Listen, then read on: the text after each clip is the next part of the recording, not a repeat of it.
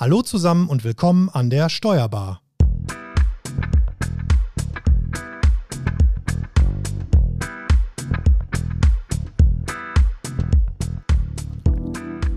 Wir sprechen heute über das Thema Ethik in der Steuerberatung und mit mir am Start sind wieder meine Kollegin Franziska Bouillon und mein Kollege Frank Küsken. Hallo ihr beiden. Hallo Marco. Hallo. Mein Name ist Marco Hübner.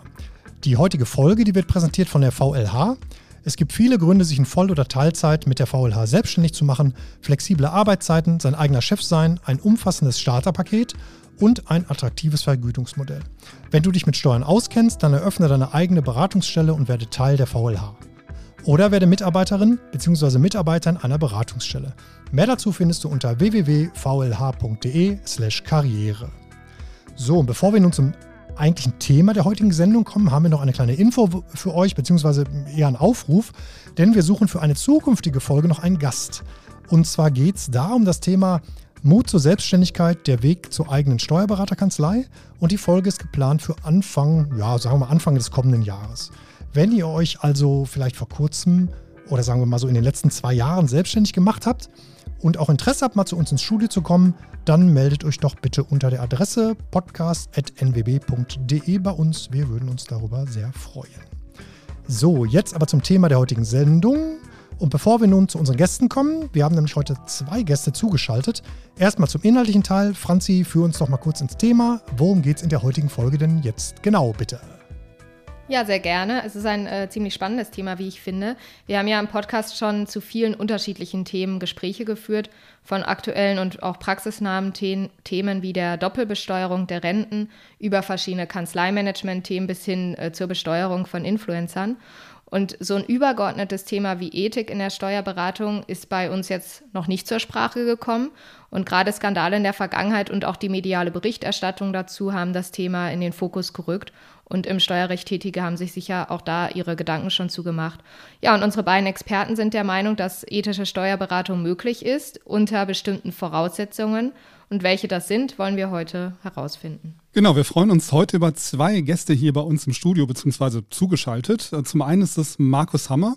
Markus ist Head of Financial Services Tax and Legal von PwC Germany und er beschäftigt sich heute schwerpunktmäßig mit allem, was mit dem Gesetzestext alleine nicht mehr lösbar erscheint. Und er sagt von sich selbst, ich habe Spaß auf der Arbeit. Herzlich willkommen, Markus Hammer. Vielen Dank. Guten Tag in die Runde. Ja, gemeinsam mit Markus Hammer ist uns äh, heute Professor Dr. Andreas Suchanek zugeschaltet.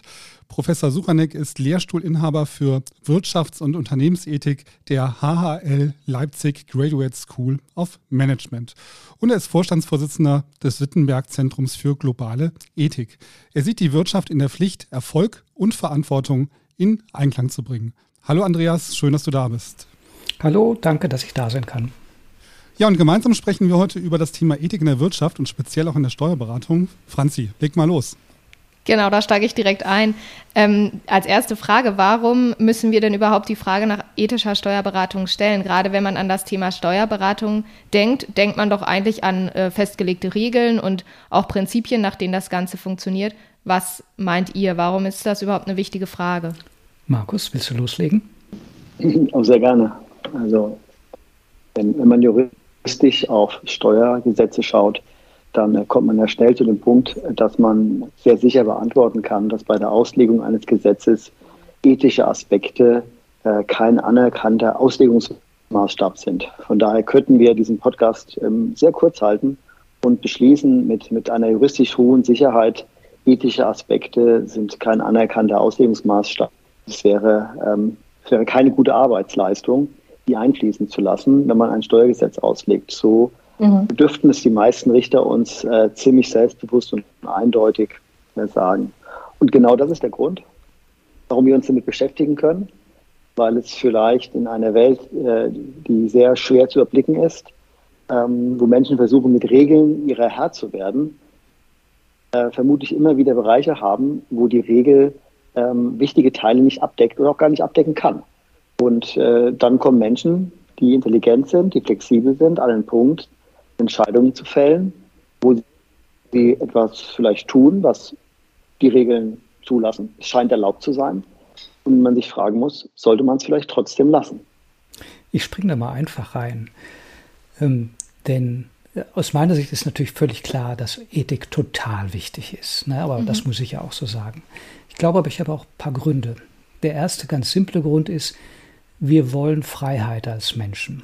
Ja, also ein bisschen Spielräume und es ist überall so, dass es zwar Regeln gibt, aber diese Regeln uns nicht determinieren, dass wir Sachen so oder so machen können, dass wir, ob das jetzt nicht nur Richter sind, sondern auch die äh, SteuerzahlerInnen, dass sie bestimmte Dinge angeben können oder nicht angeben können oder wie sie sie angeben und äh, so weiter und so fort.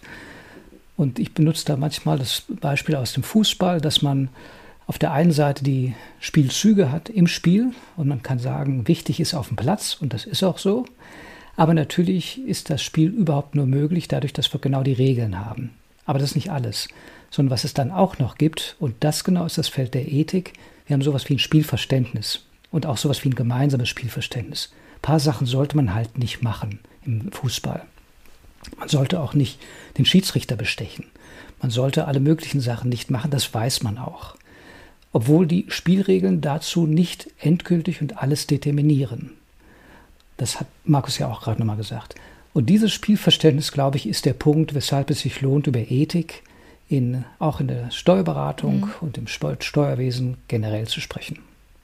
Ähm, wenn man jetzt noch die Frage vielleicht anschließt, wie m, definiert ihr oder du, Andreas, äh, Ethik? Ich habe da jetzt auch so ein bisschen rausgehört, dass es wie so eine Art Hilfestellung oder auch Risikokontrolle, richtig? Risikokontrolle ist die eine Hälfte, aber eigentlich geht es sogar um noch mehr, nämlich auch Ermöglichung. Also mit wem arbeite ich gern zusammen? Ne? Ich arbeite mhm. gern mit Menschen zusammen, denen ich vertraue, die mich respektieren und die auch sich an die Regeln halten, die Regeln, die sagen, ähm, andere nicht schädigen. Und zum Beispiel ist natürlich ähm, Steuerhinterziehung ganz klar eine Schädigung. Ob Steuergestaltung eine Schädigung ist, darüber, Markus, müssen wir uns gleich vielleicht nochmal unterhalten, das weiß ich noch nicht genau. Ähm, aber das ist eben genau ein Feld, wo die Regeln zum Teil nicht vollständig alles abdecken und es dann an uns liegt, äh, was wir darunter verstehen. Und was hat das mit Ethik zu tun? Ähm, eine meiner Lieblingsdefinitionen von Ethik ist praktische Weisheit, die uns hilft, so zu handeln, dass wir es später nicht bereuen. Und das Problem ist, dass manchmal es sehr verführerisch sein kann oder auch großer Druck besteht, so zu handeln, dass es unmittelbar uns Vorteile bringt, mhm. wir es aber später bereuen, weil es andere geschädigt hat. Markus, PwC und Ethik, geht das überhaupt zusammen? Ich frage jetzt mal so etwas pro, provozierend, ähm, beziehungsweise das Thema Gestaltungsfreiraum. Wie weit kann man den denn ausreizen? Und habt ihr, habt ihr ein Regelwerk euch auferlegt oder ist das im, muss das jeder Berater für sich entscheiden, was, was geht und was nicht? Oder sagt man, was gesetzlich möglich ist, das machen wir auch? Also PwC und Ethik, das passt sogar ganz prima zusammen. Ähm, wenn man sich überlegt, was ist eigentlich der Sinn und Zweck, warum es eine Unternehmung gibt, ähm, der vielleicht über das reine Erzielen eines äh, Deckungsbeitrages hinausgeht, haben wir schon vor sehr vielen Jahren erkannt, dass den Beitrag, den wir leisten können, ist Vertrauen in der Gesellschaft aufzubauen, indem man sich auf unsere Entscheidungen, Ratschläge und Arbeit verlassen kann.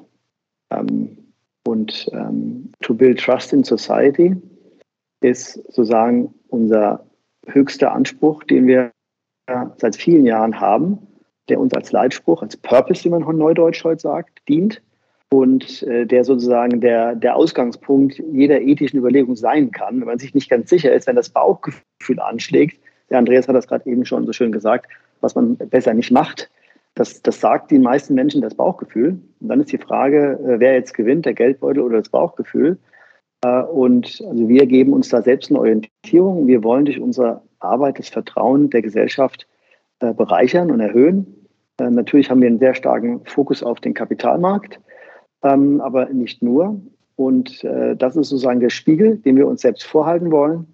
Und von daher würde ich sagen, wer langfristig sehr erfolgreich arbeiten möchte, äh, benötigt einen inneren Kompass, der über die normalen Gewinnkennziffern weit hinausgeht. Von daher klares Ja. Passt gut, ist notwendig und ist in der Anwendung schwierig. Hast du konkrete Beispiele mal an Dingen, die ihr nicht machen würdet, wo du sagst, dieses Mandat können wir nicht übernehmen, weil es aus ethischen Gesichtspunkten überhaupt nicht geht, nur rein hypothetisch? Ja, also PwC ist ein Unternehmen mit über 300.000 Mitarbeitern in 100 Ländern. Für, für das Unternehmen äh, kann ich nicht sprechen, aber ich kann aus meinem Berufsalltag Erfahrungen schildern, um ein Gefühl dafür zu bekommen, wo ganz normale Steuerberater ähm, zumindest mal zum Nachdenken kommen. Ähm, wenn ein, ein Mandat ausgeschrieben wird und man erkennen kann, dass der Mandant unwahrscheinlich wenig bereit ist, eine Leistung zu zahlen und man eigentlich weiß, man kann dieses Mandat zu einem vernünftigen Deckungsbeitrag nicht bedienen, stellt sich die Frage, mache ich es trotzdem? Umsatz ist Umsatz. Oder sage ich, ich lehne das einfach ab, wenn ich bestimmte Qualitätsmaßstabe nicht erbringen kann, äh, dann besteht die Gefahr, dass Fehler entstehen. Das hat sicherlich keinen positiven Beitrag äh, für das Vertrauen geleistet und ich lehne es ab.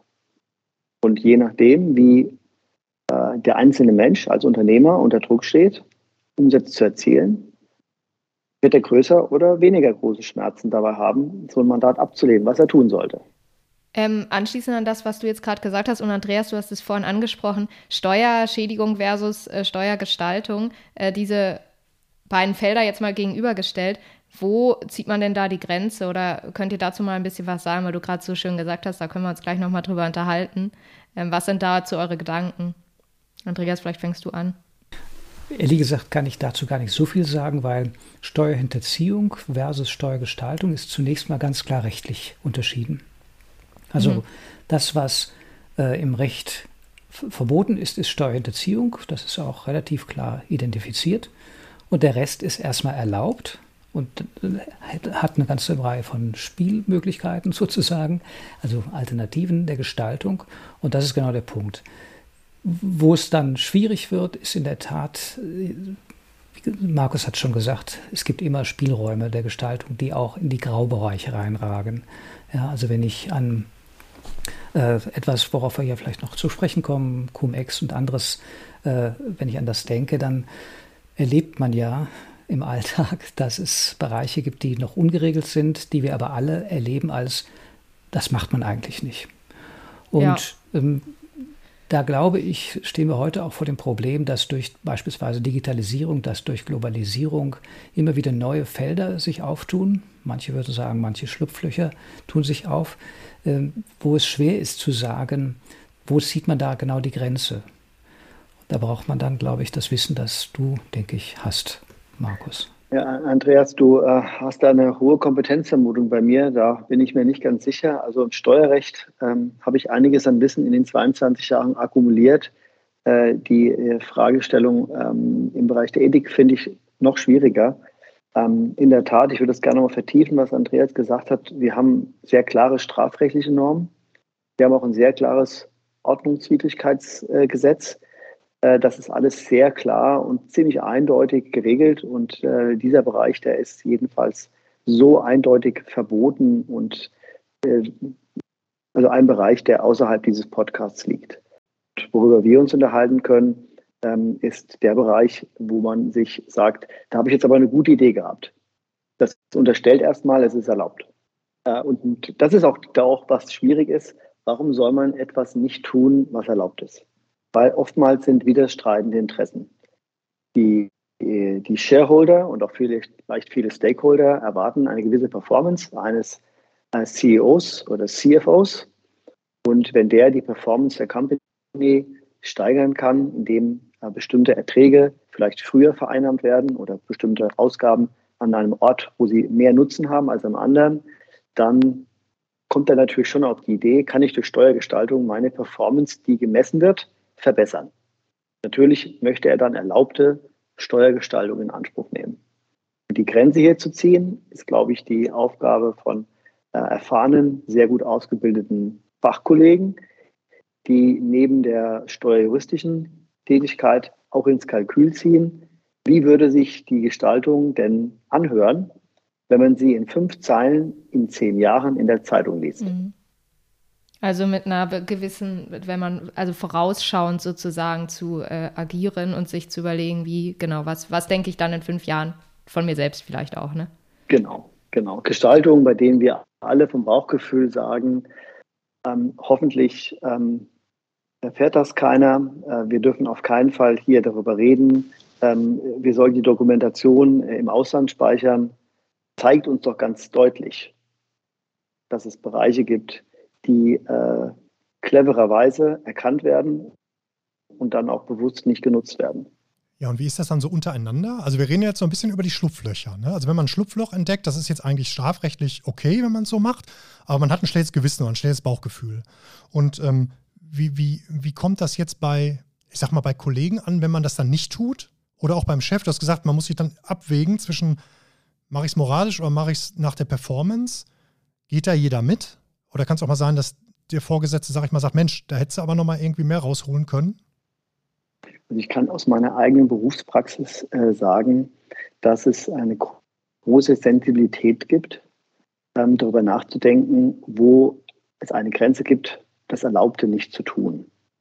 Ähm, so jetzt verschiedene äh, Stufen innerhalb meiner Organisation durchlaufen, von dem ganz jungen Kollegen, der die Dinge sicherlich nicht von A bis Z durchdenken konnte, bis, bis jemand, der seit über zwei Jahrzehnten in dem Bereich der, der Steuerberatung arbeitet. Da ist natürlich auch ein bisschen was passiert, auch in mir selbst. Ich kann aber sagen, dass meine Vorgesetzten während der gesamten zwei Jahrzehnte immer sehr sensibel waren. Ähm, und ähm, ich nie den Druck verspürt habe, Beratungen anzustreben, mir persönlich ein schlechtes Gefühl bereitet haben. Von daher hatte ich immer ein sehr verantwortungsvolles Umfeld. Ähm, und äh, das sozusagen macht es auch möglich, so lange bei einem Unternehmen zu arbeiten und auch mit Stolz da zu arbeiten. So, das heißt natürlich nicht, dass man immer fehlerlos arbeitet. Das äh, kann ich auch ausschließen. Alle Menschen machen Fehler. Da gehöre ich auch dazu. Aber das Verständnis, die Sensibilität, die ist schon vorhanden. Äh, insbesondere, wenn man das Gefühl hat, man kann darüber reden, ähm, ist man vor den schlimmsten Dingen schon bewahrt. Hätte man bei Cum-Ex als Berater vorausschauend ahnen können, dass das nicht gut geht? Vielleicht ist das eine gute Frage, die man so als Wirtschaftsethiker äh, beantworten kann. Ähm, vielleicht ist das leichter als, äh, auch wenn ich nicht persönlich betroffen bin, fällt mir eine Antwort darauf schwer. Mir ehrlich gesagt auch, weil ich dazu nicht genug Expertise en Detail habe. Die braucht man dann, glaube ich, um abschätzen zu können. Ähm, zunächst mal war es ja schlicht legal. Und das ist natürlich ein Punkt, auf den man primär achtet, denke ich, als Berater. Und man ist darauf getrimmt, äh, für die Kunden das rauszuholen, was möglich ist, eben immer gegeben äh, die Regeln, die einzuhalten sind. Punkt. Und was ich jetzt schlecht einschätzen kann, ist, wie früh erkennbar war, da das, dass diese Form der Vorteilsgewinnung zulasten anderer, in diesem Fall ganz klar der Steuerzahler, ähm, dass das ähm, nicht okay ist. Im Nachhinein ist es relativ offensichtlich, da habe sogar ich als, ich würde mich mal als halbwegs informierten Laien auf einem Gebiet des Steuerrechts äh, bezeichnen. Äh, da kann ich auch nachvollziehen. Aber ich brauchte einige Zeit, um das zu durchdringen. Ich kann mir vorstellen, wenn man das zum ersten Mal sieht, muss man erst mal gucken und sich überlegen, was bedeutet das in all seinen Folgen. Wie früh man das erkennen konnte, weiß ich schlicht nicht. Was ich natürlich auch als herausfordernd ansehen würde, was nicht heißt, dass ich es gut heiße, ist, dass wenn man es macht, wenn die äh, ganzen Kolleginnen und anderen äh, Beratungen es machen, wenn für die Klienten dafür eine Menge rausspringt und deswegen zeigen sie sich auch großzügig in den Mandaten und so weiter, glaube ich, ist es echt schwer, als Einzelner da eine Stimme zu erheben. Dass es möglich und richtig ist, das glaube ich schon. Wir haben ja jetzt auch in anderen Feldern, etwa Facebook zuletzt, erlebt, wie wichtig es ist, dass es Whistleblower gibt oder dass jemand erstmal das macht, was Markus gerade gesagt hat, äh, etwa intern die Stimme zu erheben. Die Speak-up-Culture spricht man heute sogar im äh, Neudeutsch. Ähm, das ist, glaube ich, sehr wichtig. Aber wie früh es erkennbar war, dass das eigentlich nicht okay ist, das kann ich nicht wirklich beurteilen. Ähm, wenn man nochmal in die Beraterpraxis schaut, macht man eigentlich, legt man unterschiedliche ethische Standards an oder denkt man unterschiedlich darüber, wenn man weiß, man berät jemanden nur kurzfristig oder langfristig? Macht das einen Unterschied? Also ich glaube, dass, dass ein Mensch gar nicht in der Lage ist, unterschiedliche ethische Standards anzulegen. Ich glaube, ein Mensch hat einen gewissen Standpunkt oder einen gewisse, mhm. gewissen Zug, äh, zu bestimmten Dingen zu tendieren und das, das macht eben auch seinen Charakter aus. Äh, das sage ich jetzt mal als Nicht-Wirtschaftsethikprofessor, also so wie, so wie ich Menschen beobachte und auch ich mich selbst beobachte. Ähm, von daher glaube ich nicht, dass Menschen bei solchen grundsätzlichen Fragestellungen so viel Flexibilität in sich haben, das auf die Situation sozusagen abzupassen, kurze, langfristiges Mandat. Ja, ähm, ich glaube, wo es große Unterschiede gibt, ist bei der Perspektive, die Menschen haben, wenn sie zur Arbeit gehen. Ja, wer zur Arbeit geht und sagt, ich äh, ähm, muss heute acht Stunden rumbringen und äh, freue mich auf 16.30 Uhr ähm, und ich lebe jeden Tag so, der wird äh, möglicherweise andere Entscheidungen fällen, als wenn jemand sagt, ich ähm, nutze die Arbeit, um das Beste aus mir herauszuholen. Ich erfülle mich auf der Arbeit. Ähm, ich lerne meine Grenzen kennen und wachse und äh, mache etwas Sinnvolles äh, bei dem, was ich da tue. Und natürlich verdiene ich auch Geld. Aber das alles ähm, spielt eine Rolle. Ich glaube, wenn man diese zwei Extrempunkte mal betrachtet, kommt man auch zu wahrscheinlich unterschiedlichen spontanen Vermutungen, wie diese Menschen bei ethischen Fragestellungen reagieren. Und, ähm, ich glaube, die ganze Bandbreite findet man auch in den steuerberatenden Berufen. Aber ich würde schon gerne noch mal da anknüpfen, weil die Thematik, die du, Franziska, aufgebracht hast, die ist tatsächlich für die Ethik fundamental wichtig und ich glaube heute mehr denn je. Insofern will ich schon noch mal eine etwas andere Perspektive da einbringen. Was ich erlebe, ist, dass äh, in vielen wirtschaftlichen Bereichen das Kurzfristdenken zugenommen hat. Und was man mit einiger Zuverlässigkeit sagen kann, eine bloß Kurzfristbetrachtung bringt oft mit sich das Ausblenden von Schädigungen, die für andere oder längerfristige Art damit verbunden sind. Und insofern ist der Punkt, den du gebracht hast, schon tatsächlich ziemlich wichtig. Was ich nicht sagen kann, ist, ich würde Markus beipflichten, in der Beratung sollte es keine Rolle spielen dürfen und in guten Beratungen spielt es auch keine Rolle, ob das ein einmaliges Mandat ist oder man weiß, mit, man hat dem, mit dem Klienten jetzt schon über Jahre eine gute Zusammenarbeit, will ihn natürlich auch fortsetzen. Ob es eine Rolle spielt, das ist natürlich eine andere Frage und da würde ich sagen, da scheiden sich dann auch die Kulturen bzw. die äh, Qualitäten und Reputationen und Vertrauenswürdigkeiten der verschiedenen Beratungen. Was ich verstehe, ist, dass wir Menschen wenn wir nicht trainiert sind, auch auf die längerfristigen Wirkungen zu achten.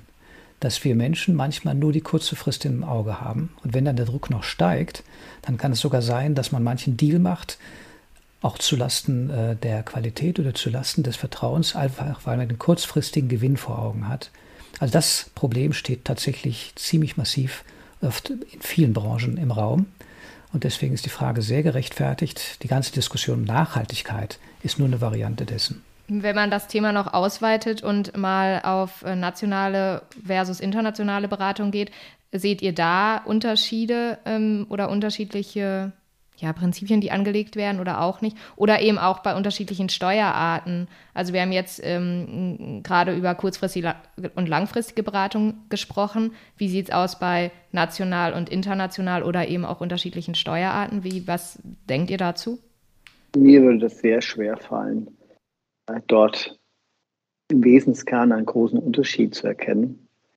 Ähm, ich glaube, in der Praxis wird sich jeder, der an einer Sache arbeitet, wo das Bauchgefühl ihm sagt, könnte kritisch werden, wird sich natürlich die Frage stellen der Entdeckungswahrscheinlichkeit. Und da gibt es natürlich zwischen den Steuerarten und zwischen nationaler und internationaler Beratung große Unterschiede. Und ich glaube, gerade jetzt, sozusagen an dem Punkt, ist es umso wichtiger, dass, dass man den Menschen, äh, die in den Berufen arbeiten, ein Gefühl dafür äh, gibt, dass wenn man diesen Gedanken auch nur denkt, der Entdeckungswahrscheinlichkeit, ich glaube, dann kann man bereits sagen, don't do it. Mhm. Dann, dann, hat, dann hat das selbst, das Bauchgefühl haben schon gesagt, das ist nicht gut. Ja. ja. Das solltest du nicht tun. Ja. Ich würde gerne nochmal auf Andreas zurückkommen, ähm, weil mir gerade was eingefallen ist, als Andreas gesprochen hat. Wenn, wenn wir mit ähm, jungen Partnern sprechen, die am Anfang ihrer Karriere stehen und ähm, sozusagen die Welt gerne aus den Angeln heben wollen, mit der besten, klügsten Idee, äh, und auch gerne zeigen wollen, nachweisen wollen, dass sie zu den besten Beratern ihrer Zukunft hören, gehören, wenn die sich über das Thema unterhalten, dann finde ich, einer der wertvollsten Ratschläge, die man den jungen Menschen geben kann, gilt aber auch für Ältere, ähm, aber für Junge insbesondere ist, äh, frag dich nicht, wie diese Idee dieses Geschäftsjahr tangiert, sondern frag dich, wie diese Idee deine Karriere als Berater tangiert. Und das hilft manchmal so, den Heat of the Moment vergessen zu lassen und auch die pekuniären Vor- oder Nachteile etwas vergessen zu machen und zu überlegen, wenn ich auf meine Karriere schaue und damit viele Jahre, blicke ich vielleicht anders drauf, als wenn ich sage, was ist die Auswirkung auf ein Geschäftsjahr? Mhm. Wo ich natürlich dann als Berater denke, wie wird sich das auf meine Vergütung auswirken? Markus, das würde ich ja gerne noch toppen. ähm, denn ich habe eine Schlussfolie, die ich in praktisch allen meinen Vorlesungen auflege. Äh, ich zitiere es mal im Original. Wir haben in der HL nur englische Vorlesungen. Uh, maintain your integrity. You are the person with whom you have to live for the rest of your life. Also nochmal auf Deutsch. Ähm, bewahre Sie Ihre Integrität, sage ich den Studenten, denn Sie sind der Mensch, mit dem Sie bis an Ihr Lebensende zusammen sein werden. Und das ist hoffentlich eine sehr lange Zeit. Aber das bedeutet, dass es wirklich Sinn macht, gerade wenn man vom Bauchgefühl her ein bisschen Irritationen mitkriegt oder mehrere, dass man genau darauf achtet, wie kann ich künftig damit leben. Also ist genau das, was du sagst, allerdings nochmal sogar über die Karriere hinaus. Denn auch nach der Karriere gibt es noch ein Weiterleben. In aller Regel jedenfalls. Ja, super spannend. Die, die, die Frage ist, ähm, die ich mir gerade gestellt habe, ist, kommt es eigentlich auch mal andersrum vor? Also wir haben jetzt die ganze Zeit darüber gesprochen, wie verhält sich der Berater oder wie weit kann der gehen oder wo gibt es diese Grenze, mit der man auch selber leben kann. Aber kommt das auch mal vor, ähm, Markus, dass, dass jetzt ein Mandant kommt, der sagt, sag mal, ich möchte eine Beratung, aber die soll auf jeden Fall moralisch und ethisch äh, einwandfrei sein? Wird das auch mal gefordert? Also Nachhaltigkeit vom Kunden aus, sagen wir mal? Was man schon sehr beobachten kann, dass in Ausschreibungsunterlagen angefordert wird, dass der Berater über ein internes Regelsystem verfügt, ähm, wo man davon ausgehen kann, dass ein hoher Standard sich selbst gesetzt wird, ethische Mindestanforderungen zu erfüllen. Das sieht man vermehrt in den Ausschreibungsunterlagen. Was jetzt doch sehr untypisch wäre, wäre eine konkrete äh, sozusagen Aussage, dass eine ganz bestimmte Gestaltung für ein ganz bestimmtes Problem, aber jetzt mal insbesondere ethisch besonders wertvoll sein könnte. Habe ich ehrlich gesagt noch nicht gesehen. Mag es geben, habe ich aber noch nicht gesehen. Ähm, aber der grundsätzliche Hinweis, ähm, den kann man immer öfters lesen und äh, man muss sich auch immer mehr mal auf eine Rückfrage gefasst machen, wie man das denn im Unternehmen so sicherstellt.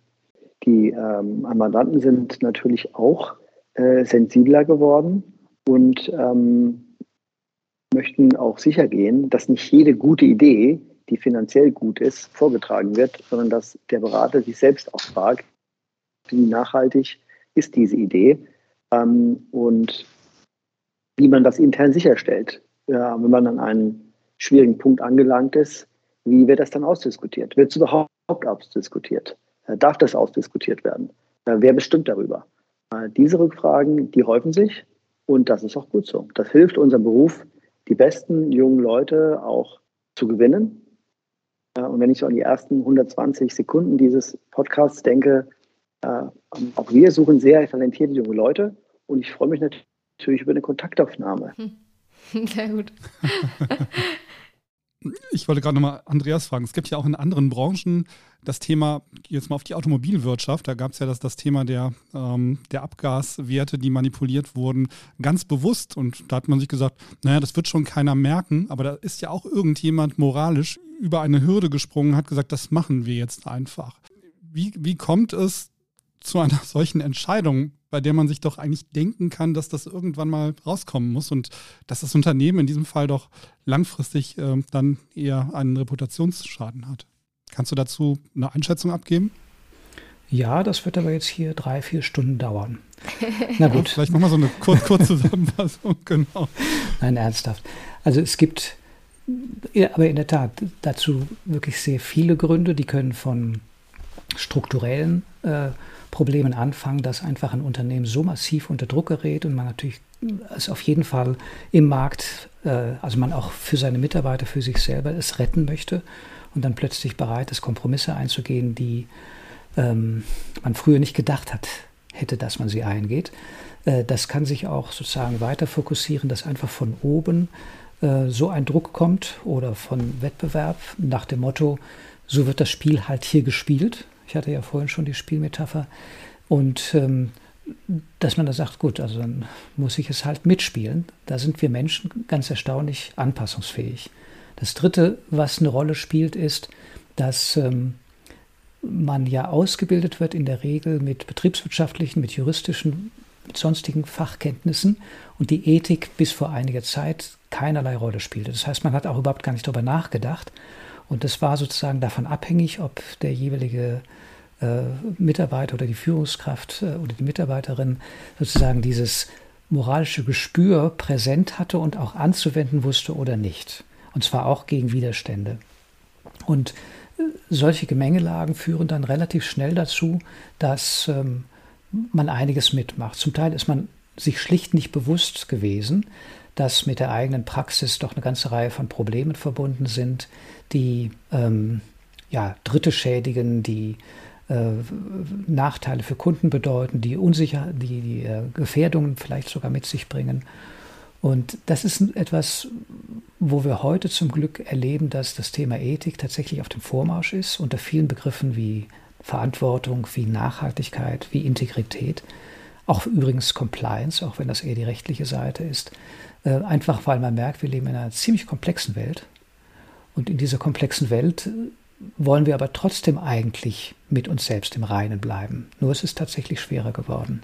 Legitimiert das Verhalten einer Gruppe denn eine Entscheidung, die ich bisher so nicht getroffen hätte, merke aber, dass es andere tun und fühle mich dann auch legitimiert, weil die anderen es ja auch machen, kann ja, kann es ja gar nicht so schlimm sein, also mache mach ich es auch. Völlig klar, es gibt das sogenannte Groupthink, also dieses Spielverständnis, das man dann in der Gruppe ausbildet. Und das kann natürlich verhängnisvoll wirken, wenn wir beispielsweise in der Finanzindustrie äh, in den 2000er Jahren Entwicklungen beobachtet haben, die definitiv nicht in Ordnung waren, wo aber die Beteiligten kein Unrechtsbewusstsein hatten, anscheinend nach dem, was ich gelesen habe.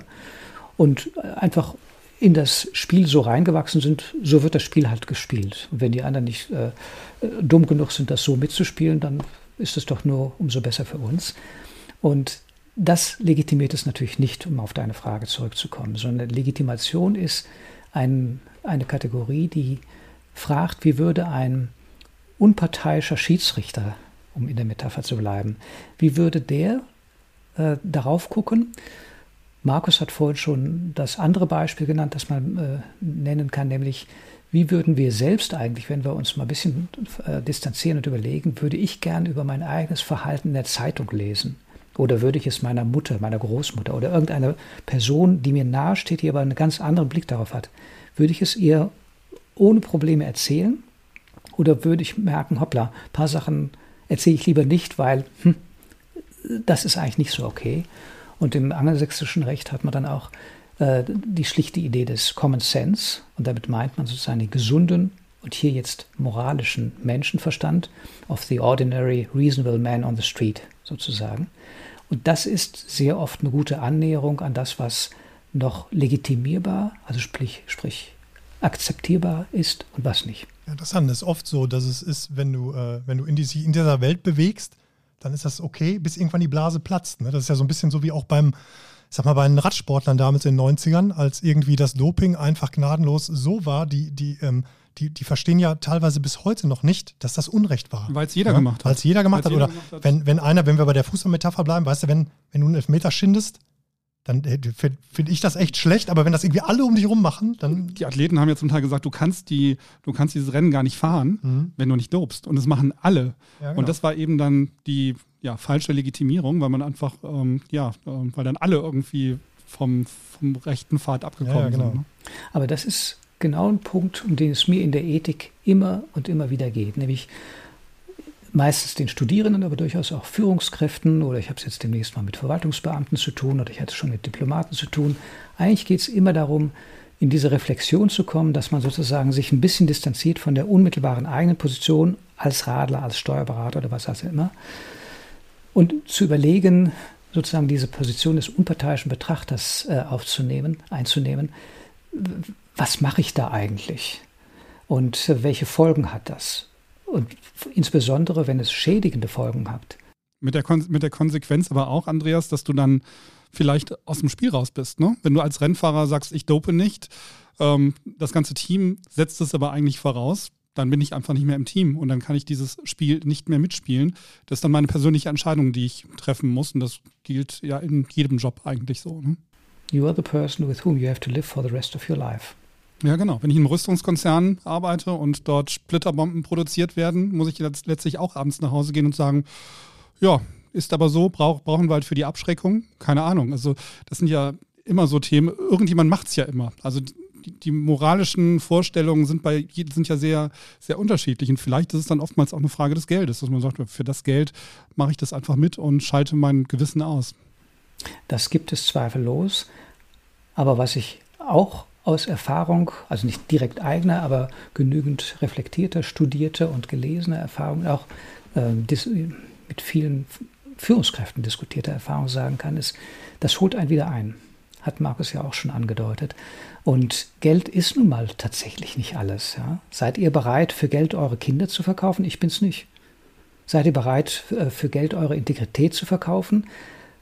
Manche machen das unüberlegt, aber was man tatsächlich sehr gut belegen kann, es macht einen längerfristig echt unglücklich. Das ist genau der Punkt. Ethik als Theorie, die mir hilft, später nicht zu bereuen, was ich heute mache. Ich finde äh, gerade, dass man sehr schön merkt, dass euch das Thema äh, so eine Herzensangelegenheit ist. Mich würde immer noch interessieren, wäre auch eine schöne Eröffnungsfrage gewesen, wie ihr zu dem Thema jeweils gekommen seid. Vielleicht könnt ihr das in zwei, drei Sätzen sagen. Warum ist für euch das Thema so wichtig?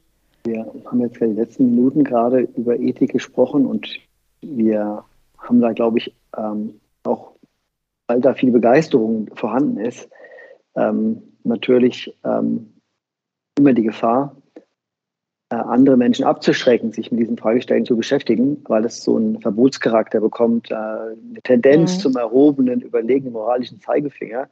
Im Prinzip ist es eigentlich genau das nicht. Ja?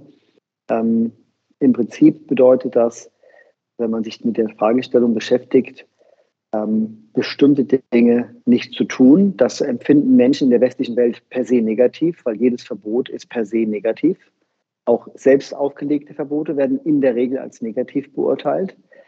Aber das ist genau der Punkt, wo wir den Menschen weiterhin dann das Vertrauen geben können, zu sagen, ihr bekommt etwas zurück. Denn wenn eure Mitmenschen erleben, dass ihr nicht alles tut, dann habt ihr, ich nehme eines der Lieblings Wörter von Andreas aus seinen Vorlesungen auf, dann habt ihr in Vertrauen investiert. Euer Gegenüber wird das sehr wohl wahrnehmen, dass ihr Grenzen habt. Und dieses Vertrauen, ähm, Invest in Trust, ähm, Kollegen Suchaneks Motto, ja, dieses äh, Investieren in Vertrauen, das hebt einen dann doch schnell heraus und es kommt zurück. Und äh, selbst wenn das Gespräch mal mit einem Mandanten oder einem Kunden ähm, emotional negativ endet, weil man ihm gesagt hat, tut mir leid, stehe ich nicht zur Verfügung, trage ich nicht mit, ist erlaubt, aber dazu schreibe ich dir keine Opinion. Ja, das wird kein gutes Gespräch werden. Und er wird dann auch nicht morgen zum Abendessen einladen.